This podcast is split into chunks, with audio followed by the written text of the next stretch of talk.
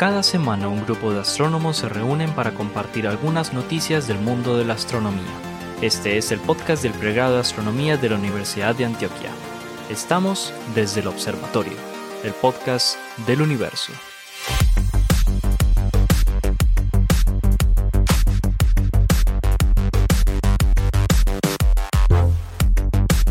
Hola a todos, bienvenidos a el podcast desde el observatorio. Estoy aquí con el profesor Esteban Silva, el profesor Pablo Cuartas, el profesor Germán Chaparro, el profesor Juan Carlos Muñoz, desde la Universidad de Antioquia, donde hacemos eh, este podcast cada semana. Hola muchachos, ¿cómo vamos pues? Muy bien, don Jorge. Hombre, todo bien. Vamos para hablar de lo último en Guarachas, pues, de la astronomía. Uy, sí, yo hoy tenía tres noticias, lástima que no me toca sino ya una, hermano. Yo también tenía dos y no me toca No, las otras dos las tengo pendientes la otra semana.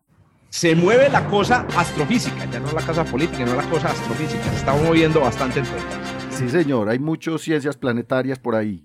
No, si es que se, se mueve tanto que, que yo hacía, hice un cálculo con los estudiantes esta semana y al, al año salen como, no me, acuerdo, no me acuerdo cuántos cientos de miles de papers 10 a En- las en- 5. en- en los orden de archives. 10 a las 5. No, 10 a las Sí. 5, orden 10 a las 5.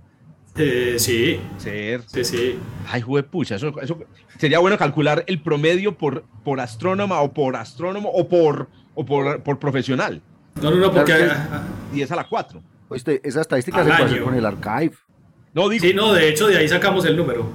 en astronomía, por ejemplo, es del orden de 10 a la 4. Sí. Pe- No, pero, pero a solo, ver, o sea, ¿cuántos pero eso es solo astronomía. 10 a las 5 Eso, papers en astronomía, no ¿cuántos papers salen diariamente en Archive? Salen más o menos 20, ¿cierto? Depende del tema.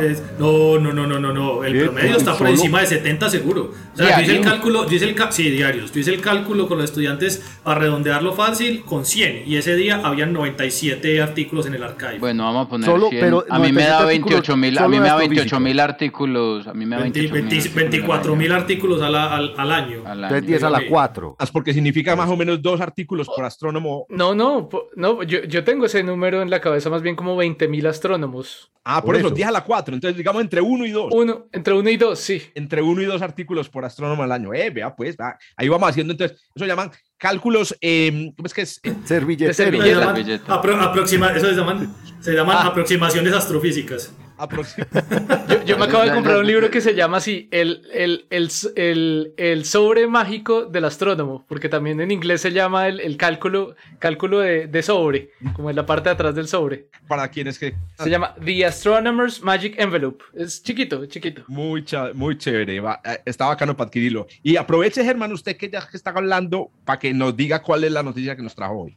Listo, pues entonces, la noticia es esencialmente una, una, una nueva tanda de imágenes de radio de ultra alta definición de galaxias, con lo cual podemos explorar mayoritariamente eh, la dinámica de agujeros negros y su interacción de agujeros negros, la interacción de agujeros negros supermasivos eh, con las galaxias.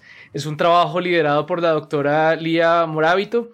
Es un, un más o menos 10 años de trabajo eh, donde se sacó un, lo que se llama un special issue, ¿no? Como una edición especial de la revista Astronomy and Astrophysics, que es como la, la europea, si ustedes escuchan la Astrophysical eh, Letters, eh, perdón, Journal, ese es el de Estados Unidos, A&A, Astronomy and Astrophysics, es su contraparte europea. Eh, y sacaron una edición especial con 11 artículos de un Y- y- trancazo. Y, y, y Q es la edición colombiana. Q es la edición colombiana. No, no, pero. Pues. Pero el cubo no está tan mal, ¿o qué? No, no, me refiero a que. ¿Cuál es el no índice de tiene nada impacto que ver con de- astronomía. del Posiblemente el horóscopo. Teoría, en el Cubo, que para los que nos escuchan de otros países, otras ciudades, es un, es un periódico que venden en la calle, Es el de Sun, es el de Sun colombiano. solo se publican los papers más allá de Nature. de que hubo, tiene que ser una cosa que haya sido tan sonora que te imagines. la- No, no, no. Dios Con mío. sos hombre. Da- da- da- dale, hermano. Gracias. ¿Por qué toma tanto tiempo? Pues porque resulta que son datos de un telescopio llamado el Low Frequency Array o LOFAR, que es de hecho una red de más de 70.000 pequeñas antenas. No, tal vez la gente piensa cuando habla de ra- radiotelescopios como las antenas de, del VLA, de contacto, eso, ¿no? Estas son antenas que parecen más bien tendederos de ropa. O sea, estas no son parabólicas. No, son antenas tipo dipolo, que son cables esencialmente, eh, como las antenas de, de- de radio, de- del radiecito ese de pilas que, que uno carga. Em, y son 70.000 de estas antenas que están regadas por nueve países europeos. La mayoría de estas antenas están en Holanda. El, el- el origen, digamos, de este, de este proyecto es, es en Holanda. Eh, pero con eso se logra, eh, sin- si, si sincronizamos las imágenes, eh, las, las señales, perdón, de todas estas 70.000 antenas, es equivalente a tener un lente de un tamaño de unos 2.000 kilómetros, más o menos. Entonces es O, un ante- bastante, o más bien un bastante plato importante. de 2.000 kilómetros. Un plato tal vez mejor Sí, porque este de no es un lente. 2000 kilómetros, ¿no? Esto siempre está limitado porque, claro, eh, la resolución de un telescopio depende de la longitud de onda a la que estemos observando y pues como estamos hablando de ondas de radio que están cercanas al FM, pues estamos hablando de, de unas longitudes de onda bastante más grandes que las del óptico. Entonces por eso nos toca irnos eh, a distancias tan grandes, por eso nos toca, eh, digamos, ser tan extremos a la hora de, de, de formar lentes o platos, como dice, sintéticos tan grandes. Estos, eh, ¿por qué se tomaron 10 años en recopilar o, o en, com- o en sacar una buena tanda así de artículos de datos? Pues porque resulta que eh, para poder eh, almacenar toda la tasa de datos que producen estos telescopios es bastante complicado. Estos producen 13 terabits de datos crudos por segundo. Por segundo. Pucha. Y O sea, hay que, dividir eso por, por, por 8, o sea, más o menos por 10, y decir que en 10 segundos producen entonces terabytes. Sí, sí, sí, es, es bastante, bastante información. Eh, de hecho, ellos tienen que utilizar supercomputadores, eh, tienen una- un supercomputador central en, en- en donde yo estudié en Groningen, había un, había, afuera de mi oficina estaba ese centro, era como un chichón de ladrillo de cuatro pisos, donde tenían todos los supercomputadores que analizaban esos datos. ¿Para qué? Para poder procesar toda, esos informa- toda esa información cruda y convertirla en más bien gigabytes, ¿no? De datos científicos eh, eh, ya listos para trabajar en, en algunos días nomás. De hecho, el archivo de datos de LOFAR es el archivo de datos astronómicos más grande del mundo hasta el momento. Uy, Hasta el momento. uy. Entonces, hay muchísimos datos, son complicados de procesar. eh, los datos vienen, eh, digamos, a pesar de que vienen ya postprocesados de todas formas, tienen mucha información de, de dónde llegó cada, en cada antena, en la eh, esta base de antenas que está en Reino Unido, esta que está en Francia, esta que está en otro lado. Mejor dicho, es- está, está muy bien referenciada de todas formas esto, estos datos. Bueno, entonces, ¿qué produjeron? Produjeron eh, una serie de papers sobre eh, nuevas observaciones o observaciones bien, bien, eh, digamos, que, que abren la puerta a nuevos estudios de radiogalaxias. Entonces, por ejemplo, eh, ustedes van a ver en los enlaces, van a ver varias imágenes de, de- todo tipo de, de radiogalaxias, pero voy a nombrar solo algunas de estas. Una es, una es de Hércules A, que es una galaxia que tiene un agujero negro supermasivo, que como normalmente lo hacen, eh, absorbe, más bien se alimenta con el, con el gas que lo rodea y coge parte de, de ese gas y lo convierte en unos chorros muy poderosos que son proyectados ah, hacia afuera de la galaxia. Y entonces lo que se ha observado, lo que se está observando con, con, con, con estos nuevos datos es que ese jet es como cuando se prende y se apaga la luz rápidamente, prende, se apaga, se prende, se apaga. O sea, hay como si fuera un switch que está prendiendo y apagando los jets, como que están, es más como un aspersor, como que está escupiendo de vez en cuando. Chorro, apaga, chorro, apaga, chorro, apaga. Y ya lo he hecho como cuatro o cinco veces. Hay un jardinero cósmico ahí. Claro, entonces con los, con los Una manguera nuevos... cuando le pone el dedo. Eso sí.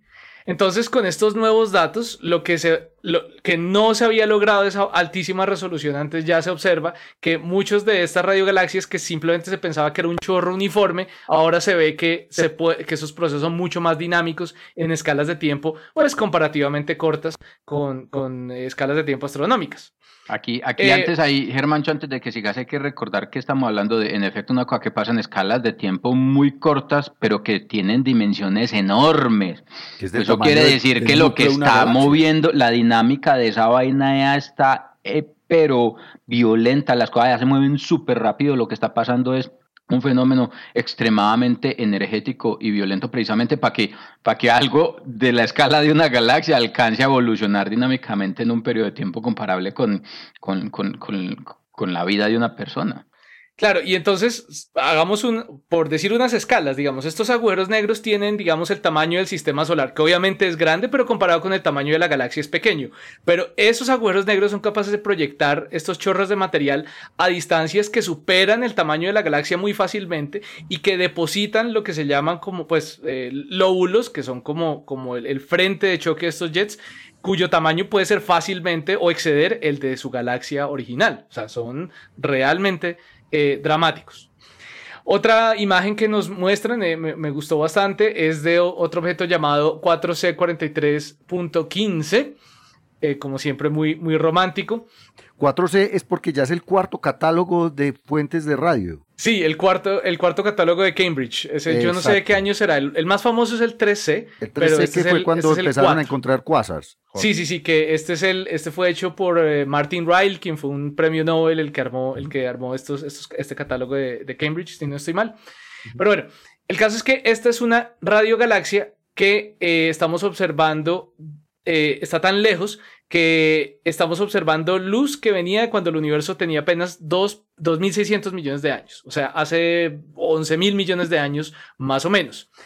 Y estamos viendo entonces, pues por primera vez con gran detalle, cómo se ven estos jets de materia en una galaxia tan joven. Y resulta que lo que están descubriendo o lo que están acumulando, para lo que están acumulando evidencia, es que la manera como se comportan estas radiogalaxias, especialmente estos chorros de materia en los, las radiogalaxias, es muy diferente en radiogalaxias cuando el universo estaba joven que radiogalaxias cuando el universo está viejo. O sea, en radiogalaxias que vemos más recientes tienen un comportamiento bien diferente. Entonces combinan datos con observaciones del VLA y se dan cuenta que la manera como se van enfriando los electrones a medida que se van eh, metiendo en el medio intergaláctico es diferente en eh, las galaxias que, que, las primeras galaxias que hubo.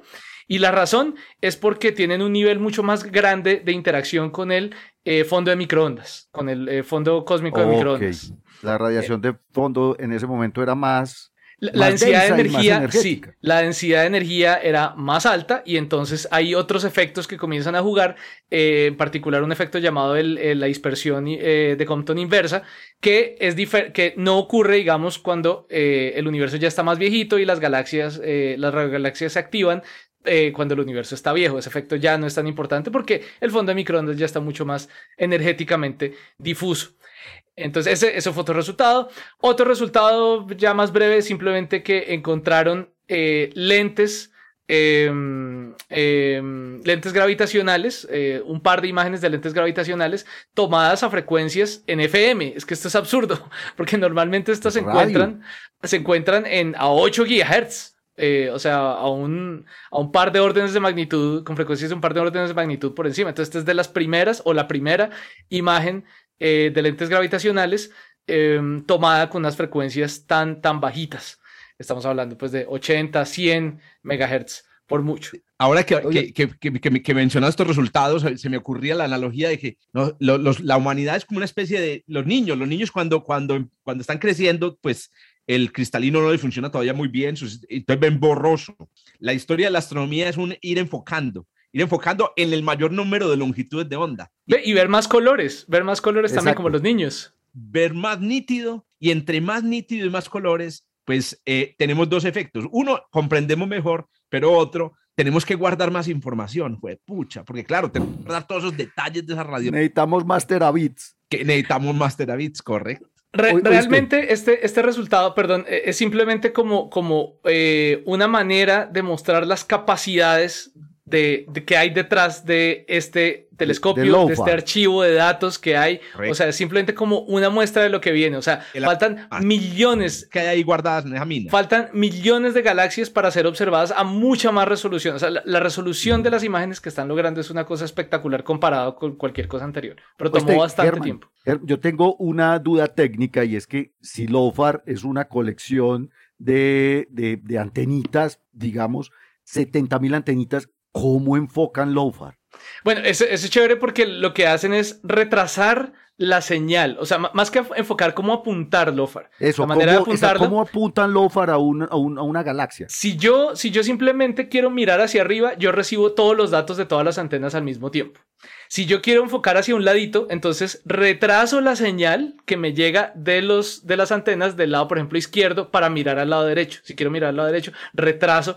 eh, eso se llama, eso se llama mm, retraso en, en fase. Sí, Es como, es como el drift, es como el drift scan en las cámaras SD, pues. ahí, ahí- ahí lo que habría que explicarle a todo el mundo, sí, que digamos tiene una, una un- simula un efecto parecido. Ahí lo que hay que explicarle a todo el mundo es que en realidad la observación es un proceso de interferencia, interferencia de ondas en cualquier escala, a escala óptica, a escala. Y entonces, claro, cuando vos tenés un dispositivo óptico, la interferencia ocurre cuando ocurre, no puedes controlar eso. Lo único que puedes es cambiar la orientación del telescopio para cambiar la interferencia. En realidad, cuando vos volteas un telescopio, logras eso, que la luz llegue más rápido a un extremo que al otro. Cuando vos tenés electrónica y ondas de radio, podés controlar en la electrónica cuando llega, cuando se hace la interferencia y crear un efecto, el efecto de la, el efecto, Originalmente se hacía simplemente Increíble. poniéndole más cable a una de las antenas que a las otras. por ejemplo. Eh, o sea, claro, que se demore más en llegar de una que de la otra. Es- Literal. es una cuestión literal. de retrasar la señal. Ajá. Increíble. LOFAR es una de las cosas más increíbles. para los estudiantes, las, los astrónomos, las astrónomas que nos están escuchando, pilas, pues que hay una mina ahí de, o- de- de- llena de gemas astrofísicas en los datos de LOFAR. LOFAR.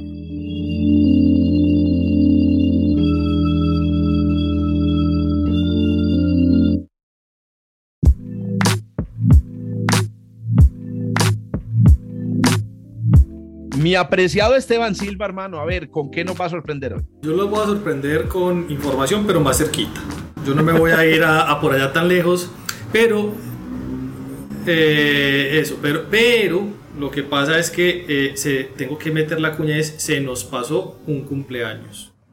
Este año, el 26 de abril de este año, se cumplieron 100 años de lo que se conoce en la astronomía como el gran debate.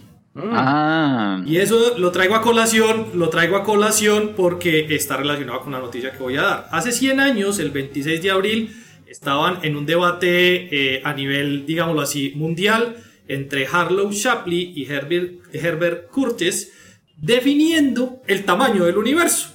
Más o menos ese era como el fin del debate. Y entonces, y yo se lo recuerdo mucho a los estudiantes, Claro. Hace 100 años nosotros estábamos en una época de la humanidad en que el universo era tan grande como nuestra galaxia todavía. No sabíamos qué tan grande era el universo. Eso quiere decir que nosotros realmente de 100 años para acá hemos avanzado muchísimo en conocimiento, pero que cuando mi abuela tenía dos años, el universo era tan grande como la galaxia. Cuando tenía, mi abuela ya murió pues obviamente. Y es muy interesante porque el estudio que se daba en esa época estaba relacionado con objetos que se veían a través de los telescopios. En esa época todos los telescopios eran ópticos, no el que nos, como el que nos estaba describiendo ahorita Germán. Y era muy, muy difícil medir la distancia de los objetos. La noticia que les traigo hoy es sobre nuestra galaxia y es sobre algo muy particular que no se había visto directamente en nuestra galaxia y ahorita ya les voy a decir qué es. Uno pensaría que porque como estamos en la galaxia todo es más cerquita y más fácil de estudiar, pero no hay nada más lejos de la realidad. Para poder entender cómo es la estructura de nuestra galaxia tenemos un problema muy grave y es que estamos metidos dentro de la galaxia. Y el estar metidos dentro de la galaxia es como que ustedes tuvieran que pararse en la mitad de una ciudad. Eh, nosotros vamos a poner el caso obvio que es el de Medellín, que es de donde, desde donde transmitimos. Y desde ahí, con muchos instrumentos, encontrar cómo es la distribución de calles de toda la ciudad, teniendo en cuenta que hay casas, edificios, árboles, contaminación, etcétera, etcétera. Pues Hasta escuchando menos- los pitos de los carros. hasta escuchando los pitos de los carros. O sea, eh, toda la información es útil y tenemos objetos eh, que nos permiten hacer medidas lo suficientemente buenas como para poder determinar eso.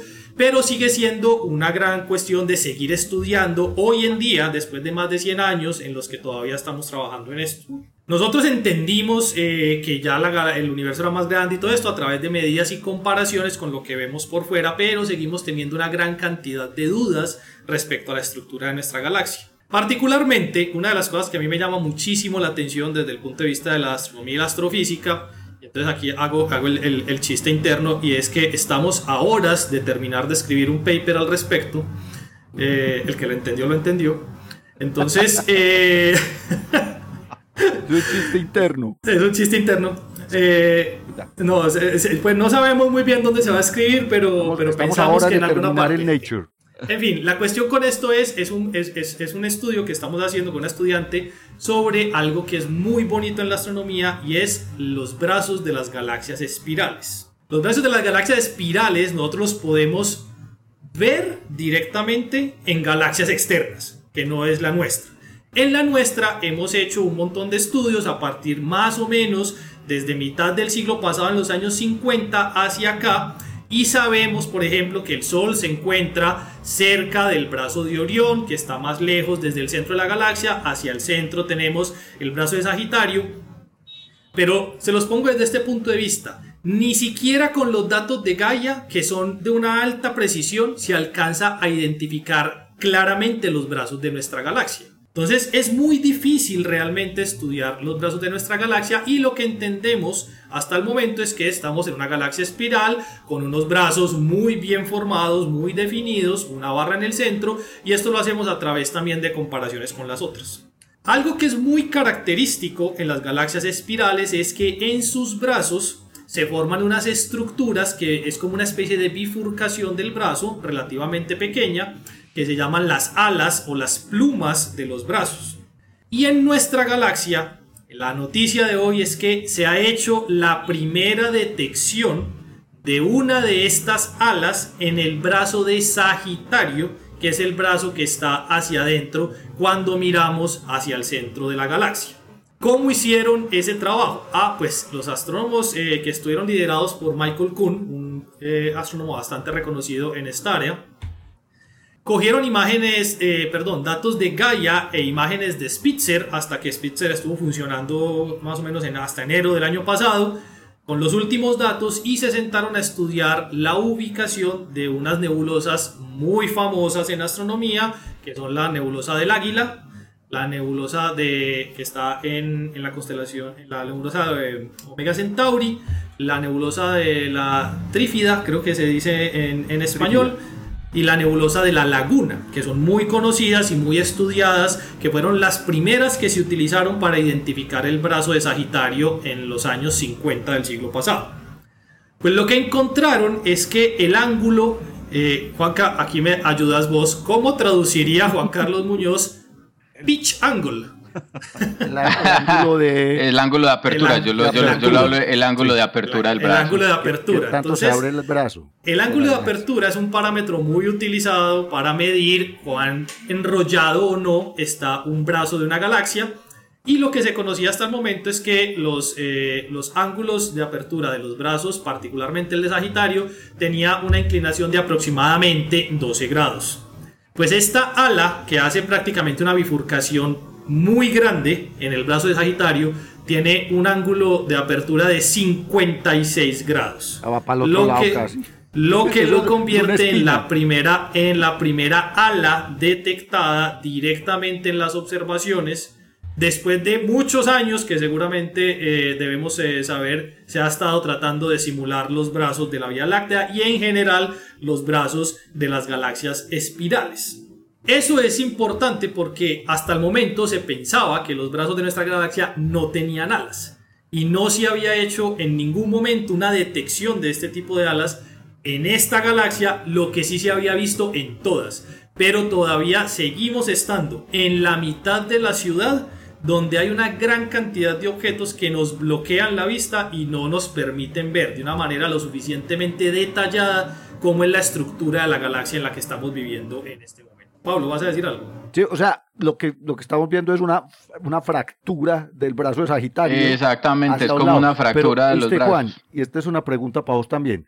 Nosotros siempre, o por lo menos es lo que yo he entendido, siempre hemos pensado que el brazo es de, de Orión, que es nuestro brazo local, es en realidad una, una subestructura del brazo de Sagitario. Entonces, eh, eh, lo que, lo que estamos viendo es evidencia de que los brazos se fracturan. Es que los brazos se fracturan, eso, eso no es nuevo realmente, pues es, como Esteban lo decía ahí eh, mientras que hablaba la noticia, es normal ver es normal ver esas plumas. El asunto es que eh, eh, es distinto verlo en otras, en, otras galaxias que es más fácil y es la primera vez pues, que se detecta una fractura de esta naturaleza en, en, la Vía Láctea. El asunto es que la pluma que está describiendo Esteban tiene una naturaleza distinta al brazo de Orión, que es, que es, que es, porque es que el brazo de Orión es un brazo, no es, un, no es una fracturita pequeñita, no es, es como la pluma, es que se llaman plumas porque es que es como que, como que se te parara vos un cacho de pelo, es claramente solo un pedacito del brazo que se desprende o que se abre un poquitico de la estructura normal. El brazo de Orión es una estructura mucho más grande que esa, que esa plumita. Más evidente, pues. Exactamente, exactamente. ¿De dónde salen esas eh, esas alas, no sabemos de dónde salen los brazos, vamos. De, dónde salen las la dinámica del disco. No sabemos de dónde salen, no, no, tenemos mucha claridad sobre ni siquiera de dónde salen los brazos o, o, su estructura en general y particularmente esa es de esas cosas interesantes que estamos en ese paper que está a horas de terminarse porque a pesar de vos poder identificar, por ejemplo, un brazo de una galaxia en una imagen, o sea, vos ves una galaxia espiral, Definir, por ejemplo, el ancho del brazo sigue siendo algo que nadie sabe cómo se hace. En este momento nadie define el ancho de un brazo se hacen trabajos al respecto, pero hasta dónde llega realmente el brazo ese es algo que sigue siendo de, estudio en este momento a nivel mundial. Pero las plumas, eh, hay muchas teorías al respecto. Entonces eh, se cree que puede ser interacción entre los brazos que jalan de un lado para otro. Se puede eh, también pensar desde el punto de vista de, una, de la teoría de ondas de densidad que pasó por ahí y hubo inhomogeneidades en el material y se generan plumas. Entonces, eh, realmente no, no se entiende muy bien tampoco cómo se forman, pero sí es claro que están presentes en prácticamente todas las galaxias espirales y era, era, lo importante era que aquí no se había detectado y ya se hizo la primera detección. Excelente. Excelente, muy bien. Hermancho. Todavía hay cosas nuevas bajo el sol. Ah, dale, Germán, ¿tienes algo para nosotros? Nada, que les tenía, les tenía un chisme que les digo a mis estudiantes de radioastronomía. normalmente, eh, cuando nos preguntamos cómo nos dimos cuenta que vivíamos en una galaxia espiral, eh, pues no fue fácil porque teníamos galaxias espirales eh, en todos nuestros telescopios observando, pues eh, la encontrábamos en todos lados, no sabíamos que nosotros vivíamos en una de esas, hasta que con radioastronomía se pudo determinar el, movimiento, digamos, de las parcelas de gas de hidrógeno que rastrean muy bien los brazos de la galaxia, eso fue como en 1953, si no estoy mal. Pero Resulta que astrónomos estelares estuvieron a punto, a punto de ser los primeros en detectar eso, precisamente porque encontraron uno de estos, uno de estos huecos, como un hueco en, en la distribución de estrellas. Mm, un par de eh, eh, Nassau y su estudiante Morgan y los manes publicaron solo un proceedings, o sea, un, una memoria de evento. No publicaron el artículo, lo presentaron no un se quedaron, se quedaron esperando más datos, dijeron, no, no, pero pues esperemos más daticos a, a, publicar eso, y tan los radioastrónomos les dieron en la cabeza. Nadie eso fue en los años 50, pues, imagínense ahora. Nadie se esperaba ese descubrimiento. Eh, por el lado de la radioastronomía, esta gente se sentó sobre los laureles y le robaron el descubrimiento. Oh, porque lo miras así, eh, mi apreciado Germán? El descubrimiento se hizo, afortunadamente. Claro, claro. Lo hizo. Y, después tocó descubrir que estos manes se les había, habían encontrado evidencia precisamente solo observando estrellas, la distribución de estrellas, como lo decía eh, eh, Esteban, solo observando estrellas se habían podido dar cuenta de eso, que no era tan sencillo y aún así lo lograron. Otra, otra manera de saber que la Vía Láctea tiene brazos espirales utilizando el principio copernicano. ¿Por qué íbamos a estar en una galaxia de disco distinta a las demás? yo, es decir, una galaxia de disco no, ¿cómo es que llaman, eh, Juancho, las galaxias que no, que, no, tienen brazos, que son de disco? Lenticulares. Las lenticulares. Que no tienen gas, ¿cierto? La lenticular. Sí, sí. Entonces yo diría que esa es otra manera, es decir, simplemente con filosofía, a punta de razonamiento puro. Pero, pero porque es el principio aristotélico de, de, Giordano Bruno, que el man también dijo... Pero eso es, eh, pero eso hay que verificarlo, pues, el asunto es ese, que es que en efecto, pues la, la, la idea inicial era esa, pues en 1930 se, se asumía que, que era una galaxia de disco donde estábamos, pero obviamente eso hay que demostrarlo y la demostración vino con las observaciones en radio que, que realmente son la única manera con la que uno puede mapear toda la galaxia eh, eh, a sus anchas eh, de manera pues precisa pues filosófica dejo ahí es decir ¿Cuándo supimos que la galaxia era una galaxia espiral? Yo diría, no fue con los radioastrónomos. No fue Kant, entonces fue Kant con los universos isla. Por utilizando el principio de Giordano Bruno, el principio copernicano de Ujú. mediocridad. Pero lo que hicieron los radioastrónomos fue mapear los brazos. Mapear la estructura. Lo filosófica, semántica. ¿Qué, qué fue primero?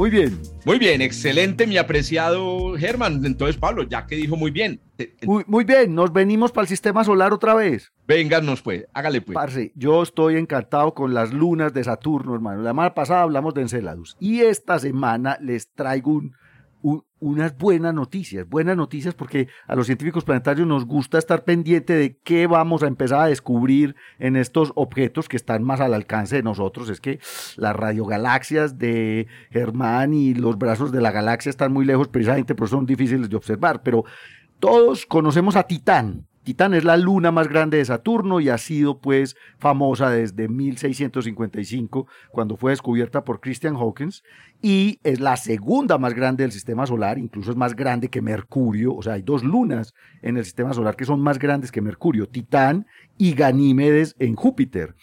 Y Titán, Echemos Dime. una vez de mitología. ¿Por qué se llama Titán? ¿Quién era Titán? lo- los titanes eran los gigantes que nacieron en la primera generación de dioses griegos, eran los hijos de Urano y de Gea, que son los dioses, digamos, originarios. O sea- Urano es hijo de Gea. Sí. Titán era, no, Saturno es de la tercera. Ah, Eh, Saturno es, Saturno es el era como equivalente. tío de Saturno, porque el, el papá de Saturno era Urano.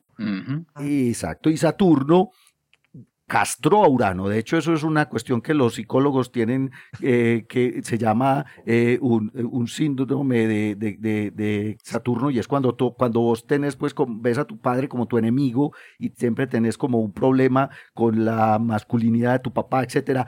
Eh, Saturno castró a Urano y de los genitales de Urano nacieron, por ejemplo, nació Afrodita, del, del- del- de los genitales de Urano que cayeron en el mar, bueno, etcétera, etcétera. Titán, Espérate, yo repaso. Entonces, Saturno es segunda generación y los titanes eran de tercera. eh, y no, de primera.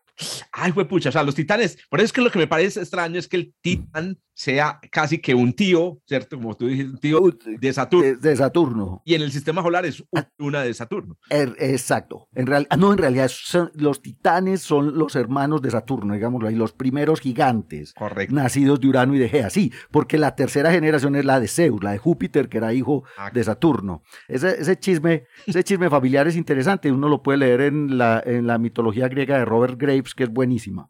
Entonces, por ejemplo, entonces estamos hablando de Titán, la luna, muy famosa, muy grande, y resulta que todos sabemos que Titán posee una atmósfera, una atmósfera rica en nitrógeno, en metano, es una atmósfera densa, y además, aparte de la Tierra, Titán es el único lugar en el sistema solar en donde vamos a encontrar una sustancia líquida.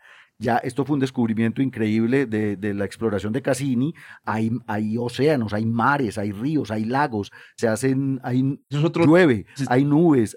segundo Exacto. sistema solar donde llueve. Donde llueve una sustancia líquida que no es agua, es metano, metano líquido. Hay todo un ciclo metanológico. En vez de hidrológico, es un ciclo metanológico. Pues resulta que esto obviamente ha despertado el interés de la NASA y de los científicos planetarios y queremos ir a Titán. Y ya tenemos una misión diseñada para Titán. La misión Pero, pero Cassini no pasó por Titán. Sí, pero lo sobrevoló, casi ni sobrevoló, e Sobrevoló, incluso ah, lanzó una sonda, Eso. lanzó una sonda. Exactamente, es lo que digo, que hubo un lander. Ahí es donde digo que, Sí. el Cassini le soltó un lander a, Hawkins. a Titán. en, Ay. en enero de 2005 y Hawkins descendió sobre, pues a través de la atmósfera de Titán, aprendimos muchas cosas sobre la atmósfera de Titán a través de, de- de esa sonda Hawkins, pero ahora queremos llevar un pequeño helicópterito. Así como el Ingenuity que está ahorita volando en Marte, la, la- la sonda voladora que hace parte de la misión Perseverance,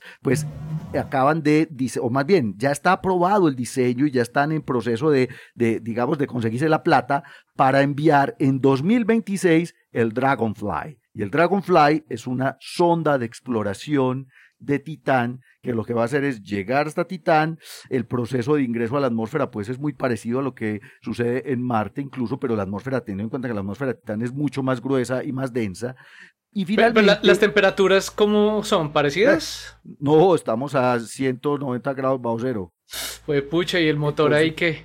No, pues esta gente está diseñando materiales para trabajar en criogenia. O sea, eh, imagínate, el, el, eh, no creo que no es tan bajita, son 140 grados bajo cero para que el metano esté en estado líquido. Sí. El- lo- Siquiera. Sí, sí, porque los 196 es para el nitrógeno líquido. Pero pero- ahí está. Entonces, pero lo maravilloso del Dragonfly es que va a poder aterrizar y explorar un, un lugar de Titán y luego volver a despegar e irse para otro lado. Des- Es un, Es un, es un, es un dron o es un dron, es un dron. es un, Es un, es un dron con hélices. Porque el- como el, como el, como el Ingenuity, el- la Perseverance. in- Ingenuity, in- Ingenuity. Ingenuity, pero en Titán. Eh, Exacto, no, y este es más grande, este es más grande, tiene más, o sea, es como un Perseverance pequeñito, es un laboratorio astrobiológico, Volador. pero volador. ¿Por qué? Aprovechando la densidad de la atmósfera de Titán y aprovechando la baja gravedad en Titán, la gravedad es un séptimo de la de la Tierra. Eso favorece cualquier aparato volador. Entonces, el Dragonfly se va a parquear en un cierto lugar, ahí va a estar durante un día de Titán, un día de Titán, que es el periodo de rotación de Titán, que además está bloqueada, como muchas de las lunas del sistema solar, es de 16 días terrestres. Entonces, él se queda parqueado ahí un día, hace sus experimentos eh, químicos, astrobiológicos y luego se va para otro lado. Eh, ¿Qué estamos buscando? Agua en- eh, congelada, porque allá lo que hay es hielo de agua por montones en la superficie, materia orgánica, y estamos tratando de analizar si se está dando química prebiótica en Titán, o sea, entender hasta dónde ha avanzado el proceso de complejización de la materia orgánica en la superficie de Titán y en la atmósfera también entender este ciclo metano, metanológico que hay en Titán. Así que el Dragonfly lanzado en dos, van a ser lanzados en 2026 y va a llegar a Titán en 2034. Vamos a, a- a explorar un cráter de unos 80 kilómetros que hay en Titán de diámetro que se llama el cráter Selk, que también se ha detectado ahí hielo de agua.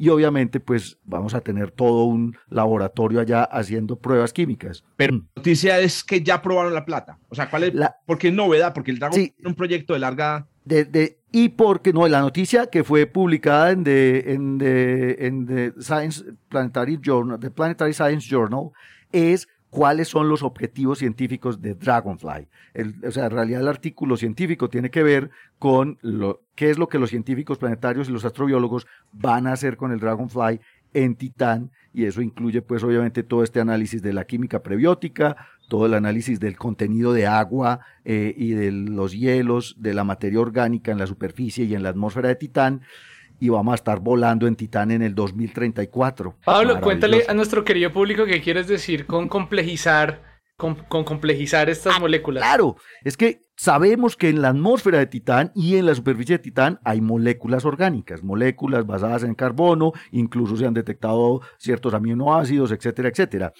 Para llegar a, a un estatus de, de molécula, digamos, de la vida, como el ADN o como las proteínas, el proceso bioquímico que se tiene que dar es un proceso en que las moléculas cada vez son más complejas, hay más, digamos, relaciones moleculares, porque claro, una proteína es una colección inmensa de aminoácidos y eso en la Tierra se tardó 700 millones de años. La química prebiótica en la Tierra estuvo, digamos, haciendo experimentos durante unos 700 millones de años hasta que aparecieron cosas que respiraran, hicieran eh, metabolismo en la Tierra. Entonces, ese proceso todavía es, digamos, eh, algo que no se entiende bien. Los biólogos se quiebran la cabeza todo el tiempo pensando en cómo eh, eh, esa emergencia, digamos, de la materia hasta complejizarse para crear algo como una proteína o como un ácido nucleico se dio en la Tierra. Y Titán siempre ha sido, digamos, un, un, un ejemplo de lo que pudo haber sido la Tierra hace 4.200 millones de años. O sea, aquí teníamos materia orgánica, teníamos cierta cantidad de energía, una cierta radiación, y se estaba dando ese proceso de, de química prebiótica. Y entonces lo que queremos ver es si, en principio, si se parece o a lo que nosotros creemos que era la química prebiótica de la Tierra, y qué tan complejas pueden ser las moléculas que encontremos en Titán. Yo, La, la apuesta es Decisión. Sí, dale, Jorge. Ahí, porque las moléculas en, en principio no son complejas en, en este sentido. Hay moléculas grandes, hay moléculas pequeñas. Lo Sí, sí, sí. complejo son las, el, los sistemas de reacciones en los que participan. Ah, ok. Exacto. lo que sí es cierto es que cuando vos tenés macromoléculas, sobre todo con actividad catalítica, ¿cierto? Eh, es decir, actividad que es capaz de modificar rea- otras reacciones, incluso reacciones en las que ellas participan, entonces ahí tenés es un sistema complejo de moléculas, ¿cierto? O sea, el, el, el ARN. El ARN es una, es, es una molécula que realmente es muy sencilla. La molécula de ARN es muy sencilla. Y tenemos moléculas incluso más grandes que el RNA. Hay moléculas gigantes. Lo que es complejo es las reacciones en las que participan. Lo que es capaz de hacer. Exacto, porque la complejidad es, es una propiedad de un sistema. Y lo otro, Sí, sí. Los, sistemas comple los sistemas complejos, ahí tenía que, quería agregar, hay, en los sistemas complejos hay propiedades emergentes. O sea, la Exacto. vida es un sistema de reacciones químicas con propiedades emergentes. Salen cosas nuevas que no estaban en las propiedades de las moléculas ni en las reacciones químicas. E- e- Ese, es- esos son el tipo de experimentos prebióticos que queremos, ocurriendo. exacto, que pueden estar ocurriendo en Titán. Esa- lo vamos a ver en el 2034, siempre tenemos que esperar un ratico, pero ya vamos para Titán. Oíste, ahorita que mencionaste el día de Titán, me acordé de una cosa. Resulta que en- realmente en Titán solamente hay noche cuando Titán está detrás de Saturno. Claro, Porque cuando está delante de Saturno y desde algún lugar de Titán no se ve el Sol, se ve Saturno. que refleja la luz del sol. 30% de la luz del Sol. O sea, Claro. es tan de día, casi tan de día como cuando está, eh, cuando está de día. Entonces, eh, a eso se lo llama en, en ciencias planetarias también el planet shine o en exoplanetas, el planet shine, el brillo del El planeta brillo planetario, claro. que puede, incluso eso se utiliza para evaluar la habitabilidad de lunas exoplanetarias, porque eso contribuye con el calor que recibiría la vida. Claro, si, si la luna que está chiquita hace lo que hace en una noche de luna llena en la Tierra y es que le permite a usted en la mitad de la nada ver como si estuviera en la tarde. Ahora imagínese uno tener eh, a Saturno brillándole al lado como Ahora, un no, reflector. imagínese el brillo de la Tierra sobre la Luna, que es Mm. lo que comprobaron los, astrónom- los, a- los astronautas del, del Apolo. O sea, es, es ese brillo del planeta sobre la Luna, imagínese, es mucho mayor que el de es la mucho Luna mayor en el. Saturno. En Saturno. Entonces, ahí está, eso es una pregunta tipo de, ¿qué? De, de, de cur- de los cursos de Pablo, ¿cierto? Preguntarles a los muchachos, ¿cuántas, ¿cuántos días, cuántas horas? es- ¿Cuán- ¿Cuánto tiempo en realidad tiene, tiene luz la superficie de Titán? Exacto. Muy bien, Paulinche, gracias por traernos de nuevo al sistema solar. Realmente, porque ya nos van a volver a sacar otra vez, Paulinche.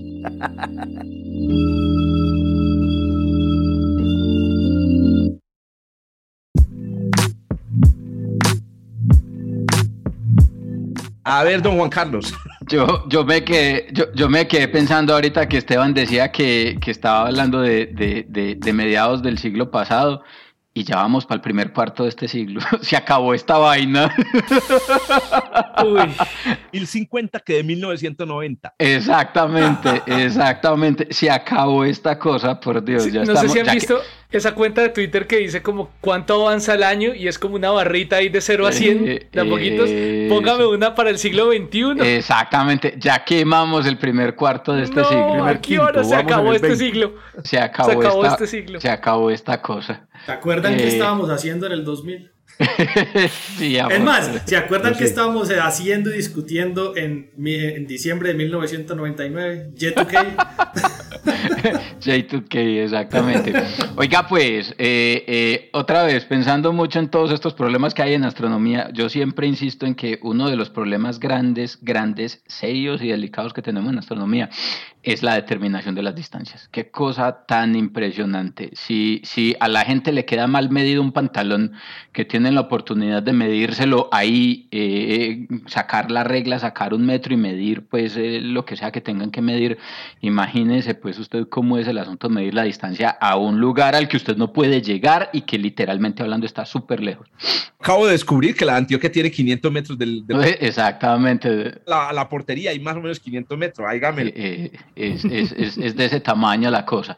Eh, y, y- y- ahí es un problema realmente en astronomía, porque esta es la hora que realmente uno cree que, eh, que, que muchas de las, de las dificultades que tenemos en diferentes áreas de la astronomía pueden deberse precisamente a, a- a malas determinaciones o imprecisiones en las determinaciones de las, de las distancias. Eh, eh, y es que otra vez es muy difícil. Entonces los astrónomos nos hemos pegado, se han pegado pues a lo largo de la historia de diferentes herramientas para medir las distancias, que eh, eh, en, el sistema solar, o utilizar el paralaje para medir las distancias a las estrellas, utilizar las estrellas variables cefeidas, etcétera.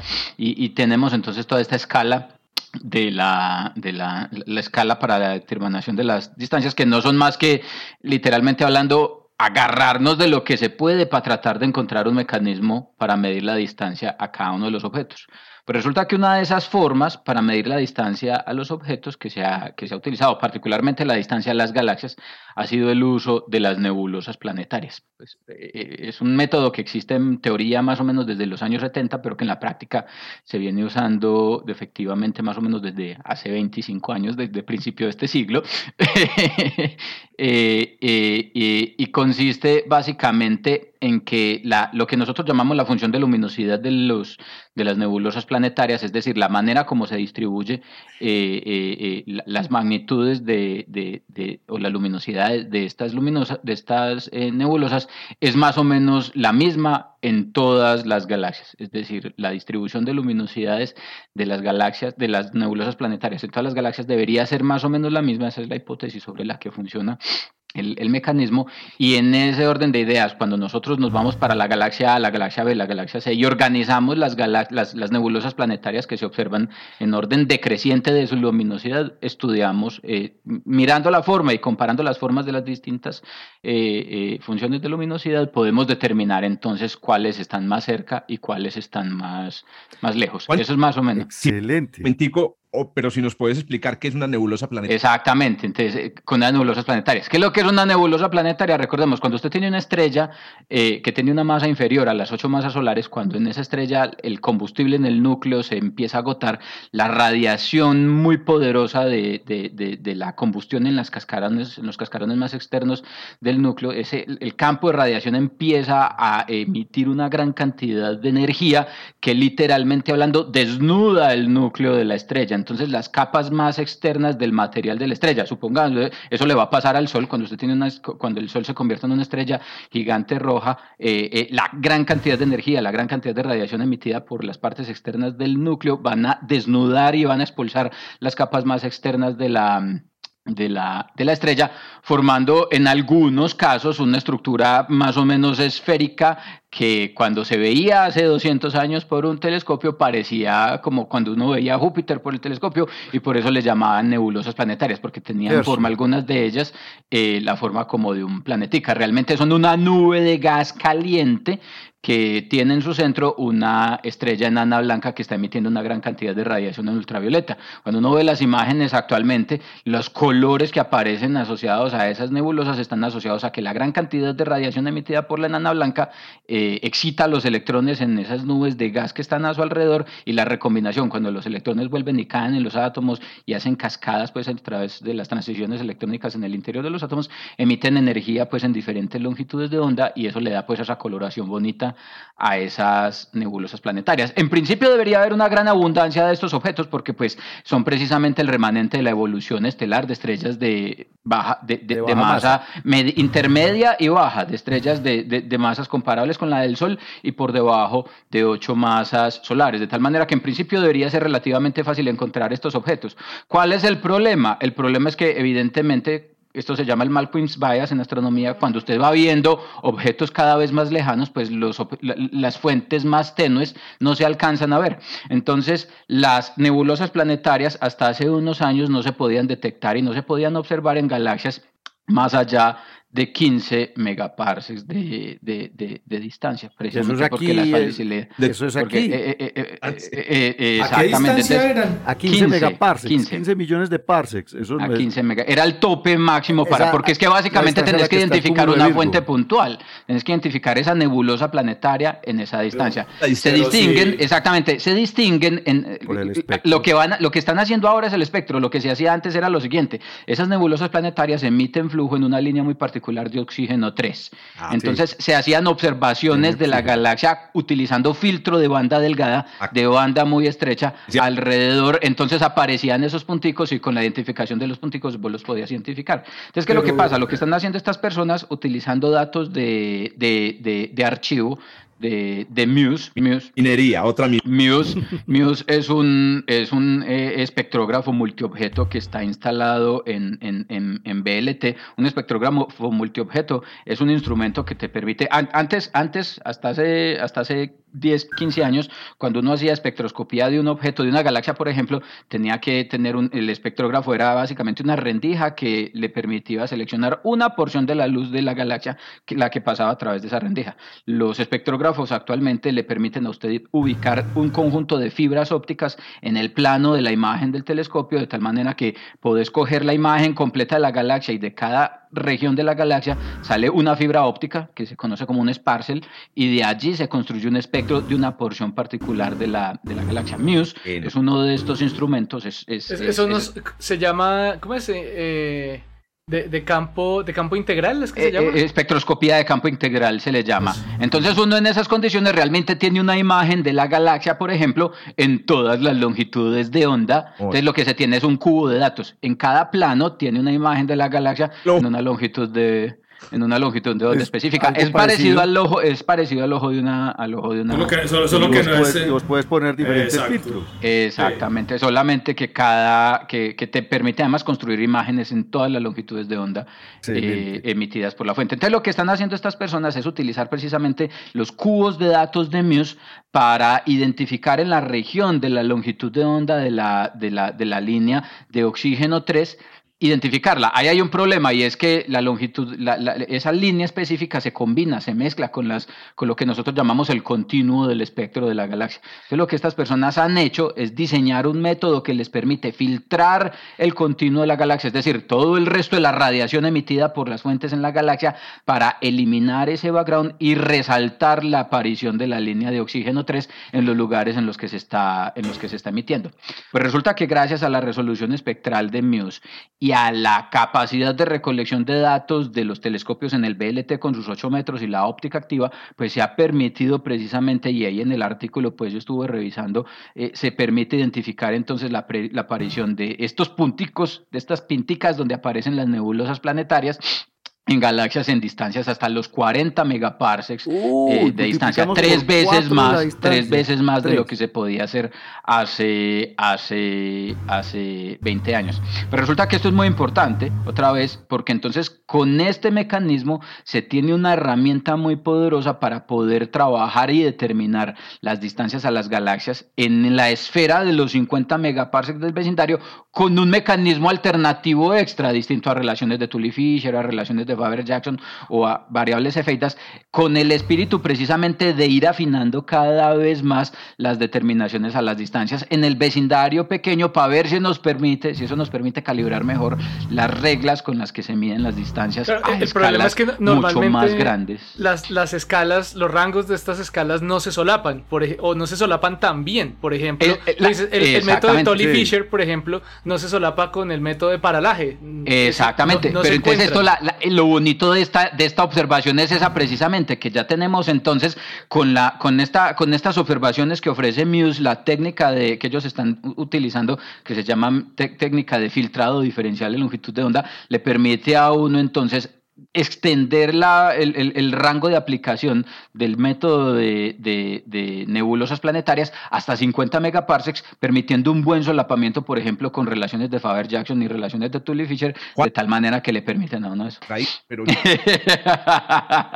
nebulosa planetaria puede servir para hacer. O sea, O sea, ¿cómo, cómo la convertís en son, son No, otra vez, como les, digo, como les decía al principio, como les decía al principio, porque lo que pasa es que creemos que la función de luminosidad, la manera como se distribuye la luminosidad de esas nebulosas es la misma en todas las galaxias. Entonces, la distribución de las luminosidades de las nebulosas planetarias en la Vía Láctea debe ser igual a la, la galaxia de Andrómeda, a la de la galaxia del Triángulo, y en la medida en la que usted va yendo hacia galaxias más lejanas, cuando comparas la manera como se distribuyen las luminosidades de esas nebulosas planetarias, todas deberían verse lo mismo. Entonces, cualquier diferencia debe responder exclusivamente a la distancia eh, que nos separa de esa galaxia y de ahí es de donde se mide precisamente la distancia a, las galaxias a través del uso de las nebulosas planetarias. Entonces, lo, que hay que ver es lo que hay que ver lo que hay que ver es muchas nebulosas planetarias. Entonces no va y miren el artículo y en el artículo en efecto después de hacer eso vos encontrás una colección de nebulosas planetarias. No, no, no, sirve una nebulosa, no hay que tener una colección. Tienes que tener una colección de nebulosas planetarias en esa en esa galaxia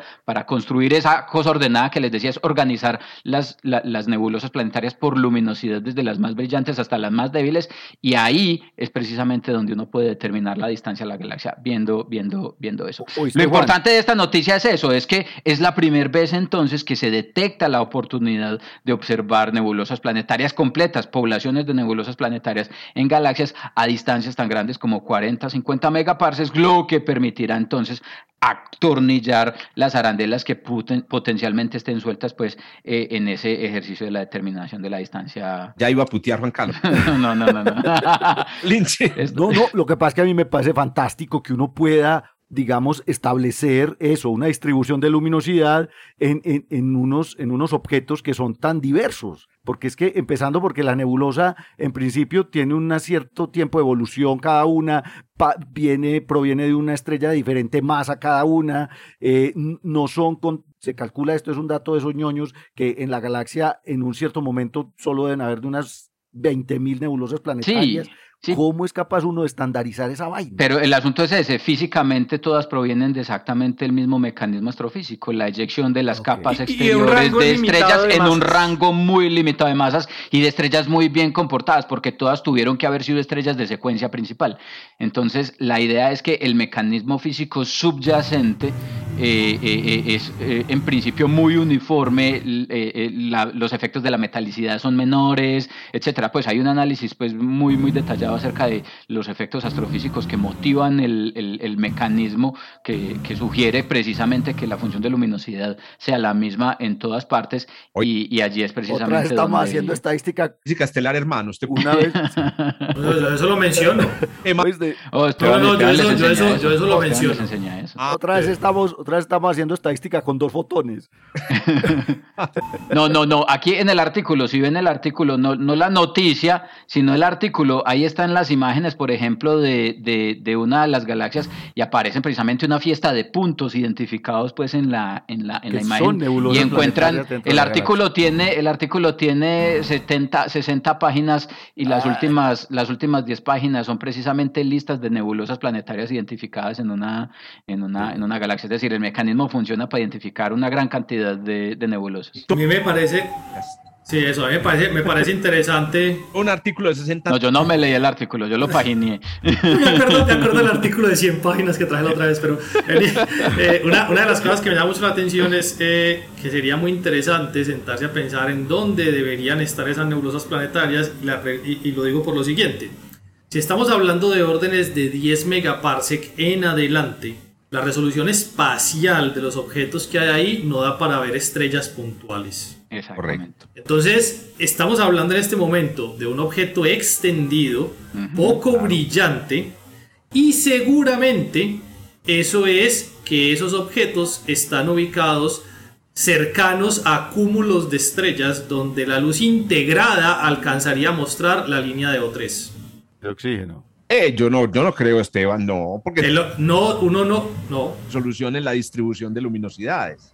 No. porque estaría viendo el cúmulo y no la nebulosa. Claro, pero es que, pero es que no, no porque es que puede ser que se vean varias nebulosas y por eso se puede ver el O3, porque es que un objeto individual puntual a esa distancia y que es una, una, una nube de gas extendida que no es muy brillante, eso no se puede ver directamente a esa distancia. Hay que, eh, uno puede hacer, uno puede hacer el número, uno puede hacer, la, habría que revisar la numerología y, y, obviamente pues hay que leer el artículo precisamente para discutir, exacto, para ver qué discuten en ellos en términos de la resolución espacial. Hay que eh, profundizar en la técnica. Aquí común que dice, muchachos, no me molesten, no me pongan a trabajar, que estoy a ocho horas de terminar un pedido. ese, es el chiste interno de ahorita. apreciado colega Ignacio Ferrín, que también seguramente muchos de los que escuchan este podcast con, conocen. que dice eso. Entonces ya Esteban está a dos horas de terminar el primer paper que no mencionó y a ocho de terminar este. Diga, le recordamos a todos los oyentes que todos los artículos que comparten aquí estos profesores están en el link que aparece aquí abajo.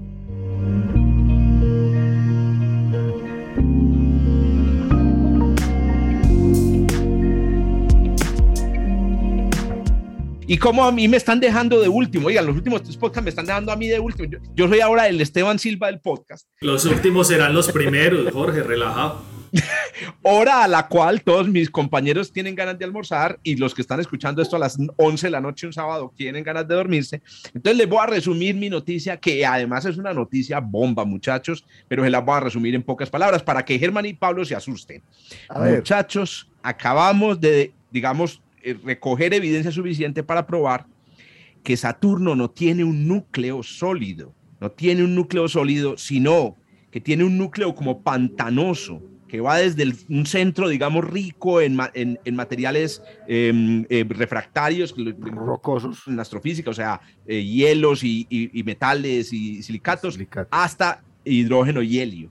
El núcleo de, de, Saturno tendría más o menos la mitad de su tamaño, realmente el 60%. ¿Y por qué menciono a Germán y a Pablo? Porque resulta que eso pone en stake, o, eso, eso, digamos, eh, amenaza un poco la teoría estándar de la formación de los planetas gigantes. Sí, la creación de núcleos para gigantes. que asume que primero se forma un núcleo como un planeta, digamos, eh, rocoso y alrededor de él se, se, se acreta gas. Ahí es cuando comienza a poder chupar gas. Eh, claro, necesita una masa mínima para poder acretar el gas. Pues bien, con esta observación parecería que el, asunto fue un poco más complicado y que tal vez Saturno, Júpiter, porque también con Júpiter pasó el, mismo descubrimiento, el, eh, se habrían formado es en realidad en turbulencias en la nube y habrían empezado a acretar simultáneamente material volátil y gaseoso de la nube que es el otro, digamos... Y el material sólido. Correcto. Ahora, ¿uno cómo sabe cómo es Saturno por dentro? Es la cova berraca. Bueno, los voy a invitar a que se lean el paper para no quitarles mucho tiempo, que salió publicado en Nature Astronomy, que a propósito, si quieren que me di, que si quieren que, que, que, que lo diga, me parece que este era un Nature, no un Nature Astronomy, un Nature. Un Nature Nature. Aquí los editores de, de, Sí, es que es demasiado bonito y es demasiado poderoso el descubrimiento. Pocas palabras, miren, ¿saben qué hicieron? Hicieron Saturno sismología. Sismología. Saturno sismología, en realidad lo llaman cronosismología. Cronos por Cronos. Por Cronos, con K, correcto. Cronosismología. Pero lo interesante es que, ¿cómo hace uno Saturnosismología? Bueno, Saturno como cualquier cuerpo, digamos, continuo, hecho de fluidos, oscila, ¿cierto? a través de él se propagan ondas. En el Sol se conoce bien, bueno, la Tierra oscila obviamente por razones tectónicas y esas ondas las podemos detectar en la superficie. En la superficie del Sol se puede detectar porque se producen corrimientos Doppler por el movimiento de la superficie, pero ¿cómo se detectan ondas en Saturno? Pues resulta que cuando estas ondas se propagan por Saturno y llegan a la superficie, producen pequeños campos, cambios en el campo gravitacional. Y todo lo que esté dentro del campo gravitacional puede sentir esos cambios. Y resulta que Saturno tiene unos, unos, unas, que unas, unas partículas que están sintiendo el campo, que son las partículas de los anillos de Saturno. Entonces, las ondulaciones dentro de Saturno terminan a través de su campo gravitacional propagándose a los anillos. Y en los anillos se observan es una, una nota, Pablín Los anillos y cómo, los convertimos en Estamos detectando cómo filtran la, cómo filtran la, el, el, el, efecto de, las, de los satélites de Saturno. esa pregunta Porque es eso se conoce bien. Juancho. Esa pregunta es... ¿Cómo dices, Pablo? Porque, porque ese efecto se conoce bien. aquí eso es gravimetría, pero se hace sobre la superficie del planeta. Están haciendo gravimetría con los anillos. Germán lo decía, estamos utilizando los anillos como si fueran sismógrafos. Pero entonces, ¿qué sucede? Lo que pasa es que un sismógrafo, este, los sismos en este caso, que son gravedad, son muy tenues y cualquier cosa puede mover los anillos, en este caso las lunas. Pero entonces aquí viene la clave, muchachos. La clave está en la frecuencia de esas ondas. La frecuencia de esas ondas es como lo decía Pablo hace un momento, está, es muy fácil de predecirla en, función de del movimiento de las lunas. Las lunas se mueven de maneras muy reconocibles. Se han descubierto ondas en los anillos de Saturno eh, de distintos tipos con frecuencias que obviamente no coinciden con las perturbaciones lunares y que solo pueden ser producidas en la gravedad de, de, de Saturno. Pero aquí viene, digamos, el último detalle. No solamente eso se sabía, Realmente ya habían papers en la literatura sobre cronosismología usando los anillos. Lo novedoso es que las frecuencias, que a propósito también se hicieron, este es una, otro paper, tres papers en este, o cuatro. De, tres papers. No, ese no sale, de ahí no sale paper. Este es un, este es un paper de dos, de solo dos autores, eh, solo dos autores que analizaron datos de Cassini. Y aquí viene también otro detalle, los modelos, muchachos. Este es un paper, ese sí me lo leí porque tenía tres paginitas.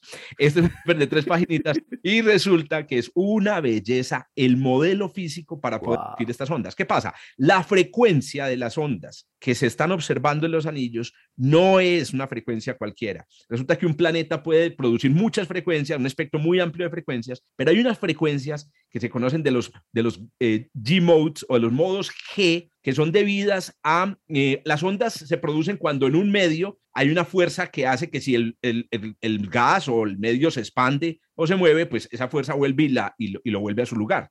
En el caso de la mayoría de las ondas que hay en un planeta son ondas que es la presión la, culpable, o sea, son ondas acústicas, pero las, las ondas G son ondas debidas a, a, la atracción gravitacional. Y resulta que esas ondas, ojo, solo se producen en un planeta que tenga un interior estratificado y continuamente estratificado. No es en un planeta donde haya un, una gran, una, una, bola sólida rodeada de una atmósfera, digamos, eh, turbulenta, no, tiene que estar estratificado.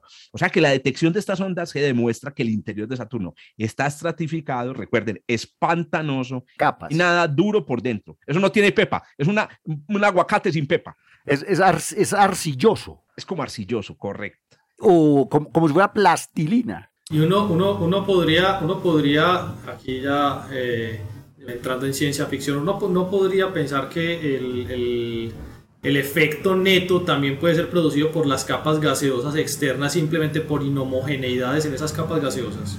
Eh, ¿Qué pasa, Esteban, en ese caso? Lo que sucede es que estas capas gaseosas no están estratificadas, presentan movimientos convectivos, que son movimientos turbulentos, y no son capaces de producir eh, eh, ondas, eh, digamos... En los anillos. Exacto, estos modos o sea, se, se pierden. Sí, porque tendrían, tendrían, un, tendrían un patrón caótico como el de Kolmogorov claro, es que en, el, realidad, en el zinc, una cosa así. En realidad el efecto en los anillos se produce en el interior de Saturno, no afuera de Saturno. Un viaje, es un viaje, es, viajamos del interior, de, del núcleo de Saturno a, las a los anillos. A la superficie del planeta. Y de ahí, por gravedad, a los anillos. Es, no, esto es una belleza. Es, es, ¿Qué estamos haciendo ahí? No, sí, cronosismología. Pero iba a Pero, decir otra cosa sobre lo que preguntó. Ah, no, un, dat, un datico. 55 masas terrestres tiene Saturno. En, en, tiene el núcleo. El núcleo. Sí. Pero este núcleo arcilloso, pues, o sea, este núcleo que, que, además tiene mezcla de hidrógeno y helio. Claro, es que lo que se consideraba normalmente en la teoría de formación es que había un núcleo de, un, de una decena de masas terrestres sólido de roca y de hielo y alrededor se acretaba el gas. Pues Germán a volver a escribir el código de formación PARS. No, joder. Cuento que Júpiter también se le había hecho este descubrimiento, pero con campo magnético. O sea, ya se habían descubierto, era con el campo magnético y utilizando eh, la sonda Juno. Juno, Juno, exacto. Juno pudimos... que los núcleos de gigantes son completamente diferentes a lo que pero, estábamos Pero entonces pensando. el núcleo obligatoriamente es más grande de lo que pensábamos. Es más masivo y no es sólido. Pero entonces miren cómo es la... No, más grande en tamaño también, porque si era claro, todo, la todo mitad compacto, de roca... Está claro. diferenciado, sí está diferenciado. Hay 17 masas terrestres de, de hielos, de, de, de, de, sustancias más pesadas y, y, y de, silicatos y hierro en el centro. Pero la transición es continua, no es una transición, se va diluyendo como, el, como, el, como los metales, como la, la, la, roca, en una envoltura que es de hidrógeno y helio líquidos, que se va diluyendo y termina después en la atmósfera. En la atmósfera gaseosa. Correcto. Increíble. O sea que tenemos un núcleo de 50 masas terrestres. Eh, que es bastante, o sea. Es, pues la mitad, la mitad de la masa del planeta. Exacto, que es como 90 y pico, 95 masas terrestres. No, no increíble, increíble. Germán, a volver a escribir el código, hermano. Búsquense el papercito, está muy ya, bonito. Y, y, y, y, nosotros estábamos felices porque ayer ya nos corrió y nos estaba formando planetas gigantes. se parecen a los de verdad, pero bueno. No, pues por lo menos alcanzan las masas que estábamos esperando, pero parece ser que parece ser que el modelo de formación de núcleos planetarios se va a tener que replantear. Correcto. Bueno, muchachos, muy bien, gracias por quedarse hasta el final. Hombre, es que estaba muy buena, esta sí estaba muy buena. Eh, claro. Bueno, eh, recuerden pues todos suscribirse, nada de escuchar por primera vez, suscribirse. Y bueno, nos vemos entonces, muchachos. Es que nos vemos. Nos, nos escuchamos en el próximo episodio. Chao. Pues. Un abrazo a todos. Cuídense mucho. Gracias por escuchar desde el observatorio. Estamos en Spotify, Apple Podcast, Google Podcast y muchas más plataformas. Realizado por Jorge Zuluaga, Esteban Silva, Pablo Cuartas, Juan Carlos Muñoz y Germán Chaparro, profesores de astronomía del Instituto de Física de la Universidad de Antioquia. Con la producción y edición de quien les habla, Joshua Giraldo, pregrado de astronomía de la Universidad de Antioquia.